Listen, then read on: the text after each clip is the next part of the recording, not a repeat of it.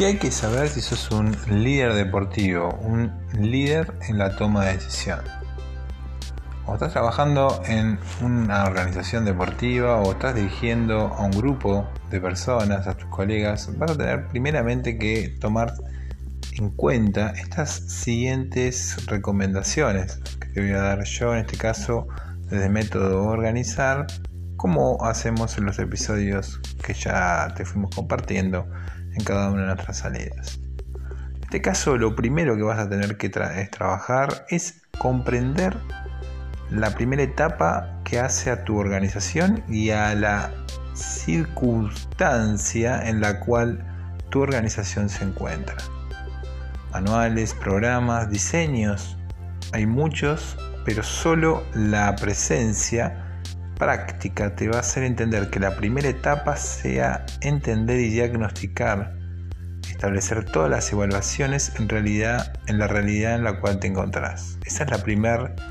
consideración. Sin hacer esto, todo lo que continúes elaborando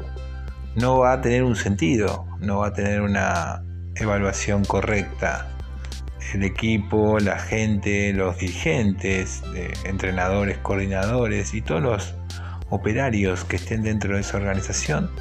no van a cumplir correctamente el propósito si es que no se ha planteado de manera eh, correcta. Una vez elaborado el propósito, la elaboración de eh, la estrategia concreta y puntualizada sobre la cual se va a tener que movilizar tu organización, llegamos a la segunda etapa que es la entrevista de diferentes situaciones que se vayan dando en tu organización, o sea, la comunidad que rodea para entender las necesidades que tienen de acuerdo a la organización que vos estás proyectando y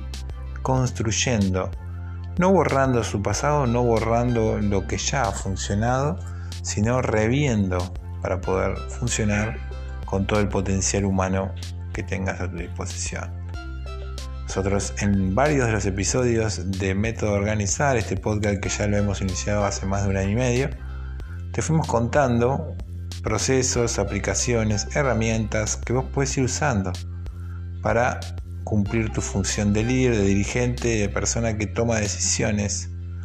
en los diferentes roles que puedes estar ocupando. La tercera etapa ya es eh, la de evaluar teóricamente a partir de tus conocimientos, a partir del equipo con el que contás, toda la información que fuiste recabando para poder conformar el primer proyecto de desarrollo en un mediano o largo plazo para ser cumplido en tu organización. Esta es la etapa en la cual vos vas a sacar o vas a poner en práctica y vas a compartir a todos tus colegas lo que hay que elaborar y llevar a la práctica, a la acción en tu organización, en la coordinación o en la función que estés cumpliendo. Cuando vos tengas todo esto ya armado, vas a tener que poner en práctica y vas a volver a evaluar para ajustar y optimizar. Todo se basa en medir en las organizaciones deportivas y más en el rol de liderazgo, en el rol de función de hacer cumplir, de hacer real toda cuestión que tengas pensada en tu mente. En descripciones de este episodio, de este episodio que estamos elaborando para vos, te voy a dejar varios links con recursos que te van a poder permitir también avanzar sobre este tipo de